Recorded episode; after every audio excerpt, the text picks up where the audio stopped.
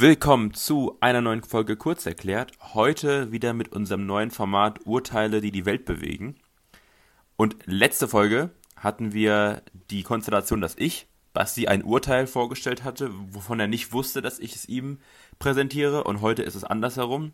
In dem Format wollen wir uns, wie eben beschrieben, Urteile, die wichtig sind, die kurios sind, aber die auch vielleicht einfach nur lustig sind, ähm, uns gegenseitig vorstellen, um uns ein besseres Bild zu verschaffen von dem, was auf den Gerichten dieser Welt passiert. Ja, genau. Und heute bin ich dran. Ich stelle ein deutsches Urteil vor. Du hast mir ja letztes Mal die Bosmann-Entscheidung vorgestellt, die ich im Nachhinein, wenn ich mir das überlege, ziemlich peinlich fand, dass ich das nicht direkt wusste, als du das mit dem Fußballspieler äh, erklärt hast und mit der Arbeitnehmerfreizügigkeit, dass ich da nicht direkt drauf gekommen bin, war äh, irgendwie leicht peinlich, da, also weil ich ja das erste Staatsexamen schon geschrieben habe. Dieses Urteil sollte man auf jeden Fall können, wenn man, äh, wenn nämlich Europarecht drankommt oder so, ist das auf jeden Fall relevant. Und genauso relevant ist jetzt auch die Entscheidung, die ich dir heute vorstelle. Und ich würde sagen, wir nähern uns mal aus einem ganz anderen Winkel dieser Entscheidung. Und zwar beginnen wir in einem kleinen Dorf in Oberfranken und dieses Dorf heißt Wunsiedel. Kennst du das, Korsch?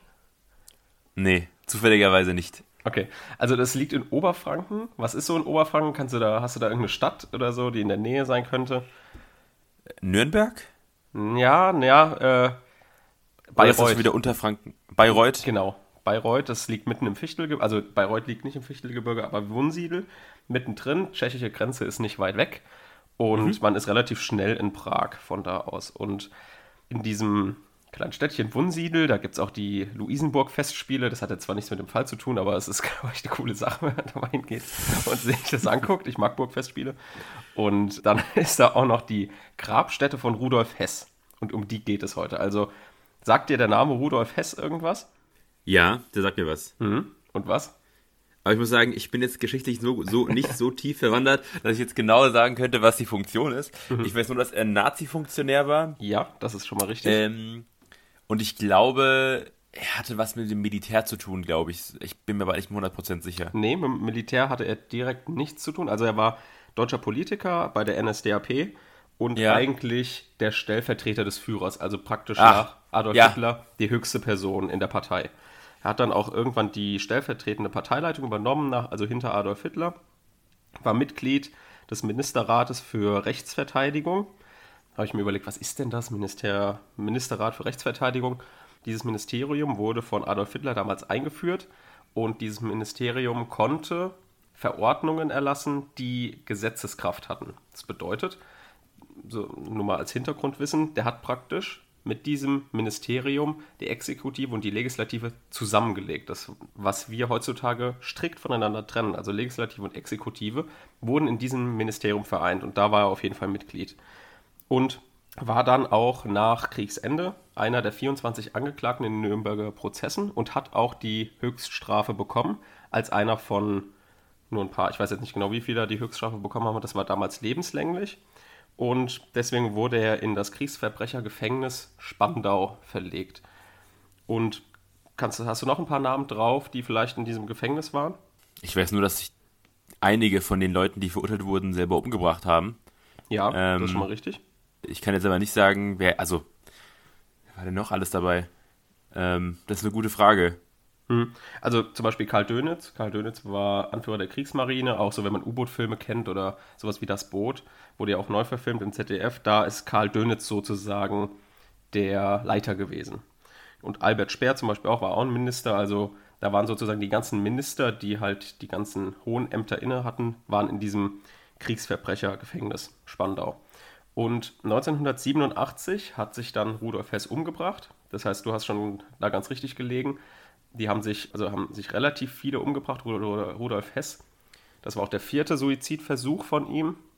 Und der hat sich dann, glaube ich, in so einer Gartenhütte oder in so einer, so einer, äh, wie nennt man das? So ein Gartenhaus. Laube. Laube, genau, in so einer Laube hat er sich, glaube ich, an der Türklinke erhängt mit so einem Kabel. Und der war dann auch der letzte Insasse dieses Kriegsverbrechergefängnisses. Das heißt, das wurde eigentlich nur noch für ihn betrieben, weil der Rest entweder entlassen wurde oder schon gestorben ist. Und deswegen wurde es dann 1987 auch aufgelöst. So nur mal als Hintergrundwissen. Und um diesen Rudolf Hess geht es jetzt auch in dieser Entscheidung. Denn er wurde in Wunsiedel begraben, weil dort auch seine Eltern begraben wurden. Rudolf Hess wurde in Alexandria geboren, also in Ägypten. Und seine Eltern aber in Wunsiedel und deswegen wollte er da auch begraben werden und wurde dann auch begraben. Und dieser, diese Grabstätte ist dann sozusagen der Ort geworden, wo die ganzen Rechtsextremen hingepilgert sind als Gedenkstätte. Und mhm. das war das erste Mal 2001. 2001 haben sich 1000 Rechtsextreme versammelt und wollten einen Gedenkmarsch für Rudolf Hess machen. Und dann hat natürlich das, der, der Landkreis Wunsiedel gesagt, nee, wollen wir natürlich nicht, verbieten wir. So, das war also eine Versammlung, die verboten wurde. Und das hat der Bayerische Verfassungsgerichtshof damals aufgehoben, auch mit dem Argument, ja, Meinungsfreiheit, Versammlungsfreiheit und der ganze Kram, also das sind ähm, Grundrechte, die in Deutschland besonders hoch hängen und deswegen dürfen natürlich auch Rechtsextreme Gedenkmärsche, jedenfalls zu dem Zeitpunkt, veranstalten. Gut, mhm. das wurde dann also durchgeführt, 2001 waren es 1000 Rechtsextreme und das ging dann von Jahr zu Jahr weiter und es hat sich immer gesteigert bis 2004 5000 Rechtsextreme da durch dieses Dorf gezogen sind.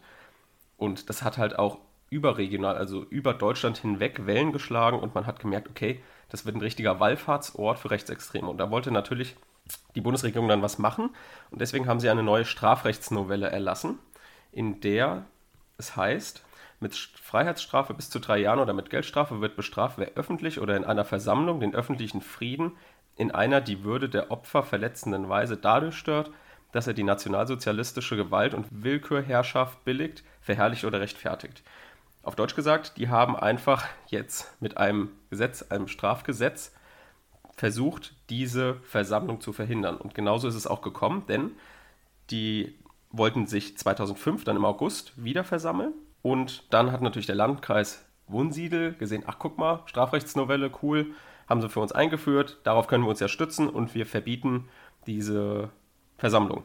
Daraufhin ist dann der Beschwerdeführer, zu dem ich gleich noch komme, und dem, der Veranstalter, der ist dann vor das Verwaltungsgericht Bayreuth gezogen, vor den Bayerischen Verfassungsgerichtshof, weil das immer wieder abgelehnt wurde, also die Klage abgewiesen wurde, dann vor das Bundesverwaltungsgericht und dann hat er Verfassungsbeschwerde vor dem Bundesverfassungsgericht erhoben.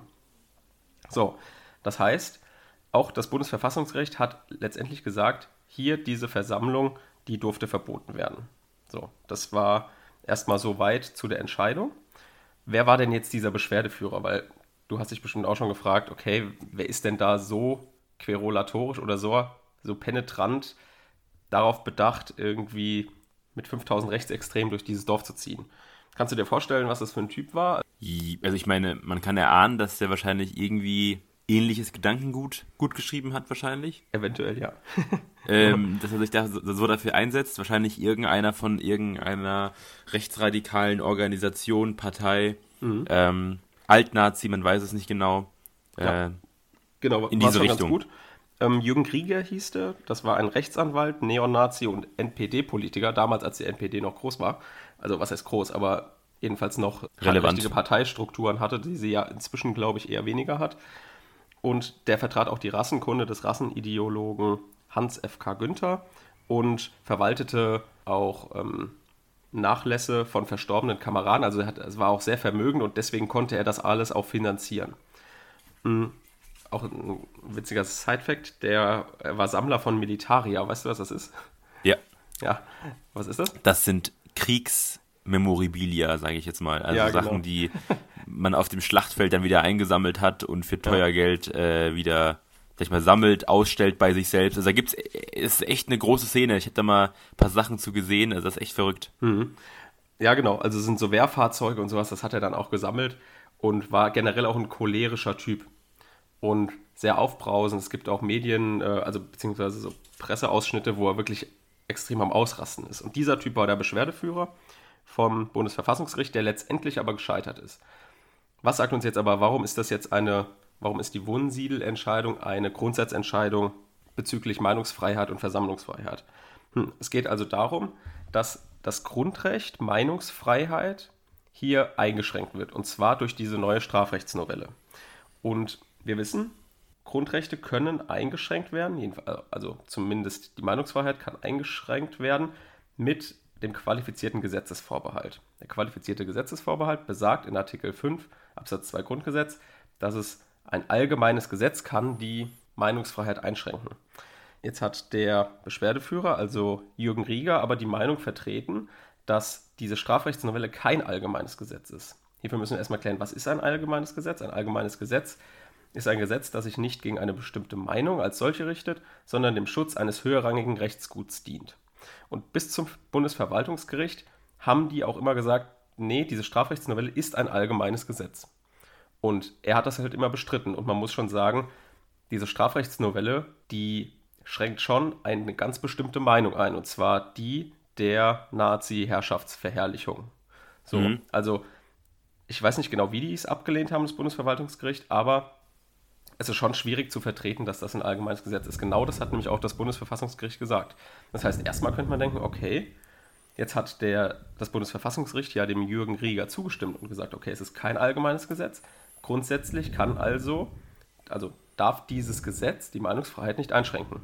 Aber ja. hieraus haben die jetzt einen ungeschriebenen Grundsatz entwickelt. Und zwar, auch wenn das Gesetz kein allgemeines Gesetz ist, kann es die Meinungsfreiheit trotzdem einschränken, wenn es um die Sanktionierung der propagandistischen Gutheißung der NS-Gewaltherrschaft geht. Das heißt, die haben sozusagen nochmal einen ungeschriebenen Grundsatz eingeführt, dass wenn ein Gesetz eine bestimmte Meinung verbietet, ab und diese Meinung ist, die Nazi-Herrschaft zu verherrlichen, dann kann das auch die Meinungsfreiheit einschränken. Und das war sozusagen die Grundsatzentscheidung. Also jeder Studierende lernt das für das erste Examen, dass es im Rahmen der Rechtfertigung des Eingriffs in die Meinungsfreiheit ein Problem gibt, wenn es um die NS-Gewaltherrschaft geht. Und das ist genau dieses Problem. Und dieses Problem geht zurück auf die Entscheidung vom 4. November 2009, die Wunsiedel-Entscheidung. Und das ist sozusagen das Besondere jetzt an dieser Wunsiedel-Entscheidung.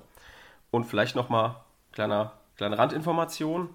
Jürgen Rieger hat das Ganze gar nicht mehr mitbekommen, wie das ausgegangen ist. Denn er ist vorher verstorben und normalerweise erledigt sich dann die, die Entscheidung, weil der Beschwerdeführer wegfällt.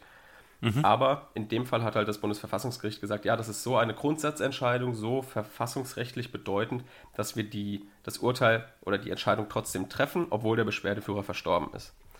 Mhm. Und warum ist jetzt Jürgen Krieger verstorben? Er ist an einem Schlaganfall verstorben, an einem MPD-Partei-Vorstandssitzung. Genau, das war also ähm, mein Urteil, was ich dir vorgestellt habe, Wunsiedel-Entscheidung.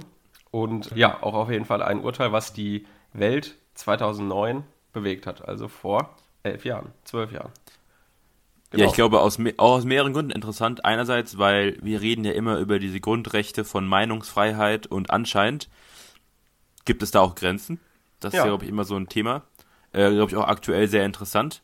Und zum anderen natürlich das andere Thema, das, das hatten wir auch schon mal besprochen, dass theoretisch der Tod eines Klägers, ist das richtig?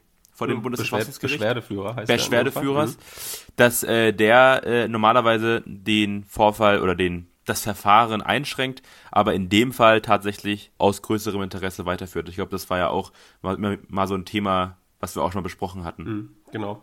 Man hat ja auch immer im Hinterkopf, dass die Meinungsfreiheit besonders hochwertig ist als Grundrecht, genau wie, das, wie die Versammlungsfreiheit, gerade wegen der NS-Zeit.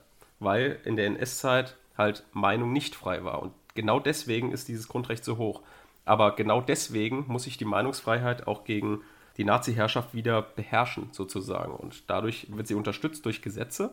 Und mhm. die Gesetze, die schränken, sind halt keine Allgemeingesetze, sondern sie schränken hier eine bestimmte Meinung ein. Und zwar genau die, warum überhaupt die Meinungsfreiheit eingeführt wurde. Also so ein, ein doppelter Schutzreflex eigentlich. Ist eigentlich ähm, ganz schlau. Ne? Also macht auch total Sinn. Absolut. Ja, sehr interessant. Vielen Dank dafür. Gerne. So, dann hören wir das nächste Mal wieder ein Urteil von dir, ein ausländisches Urteil. Ich gehe davon aus, südafrikanisches Urteil oder ähm, chinesisches Urteil, irgendwas weiter. Also ich weiß gar nicht, wie du drauf kommst, aber ähm, ich muss mich da noch ein bisschen inspirieren lassen. Ich bin auf der Recherche schon, aber ja, ich äh, hoffe, dich auf jeden Fall zu überraschen. Das letzte Urteil war ja ein bisschen bekannter. Im nächsten versuche ich ein bisschen exotischer zu werden. Mhm. Okay, super. Super. Dann bis zum nächsten Mal. Tschüss.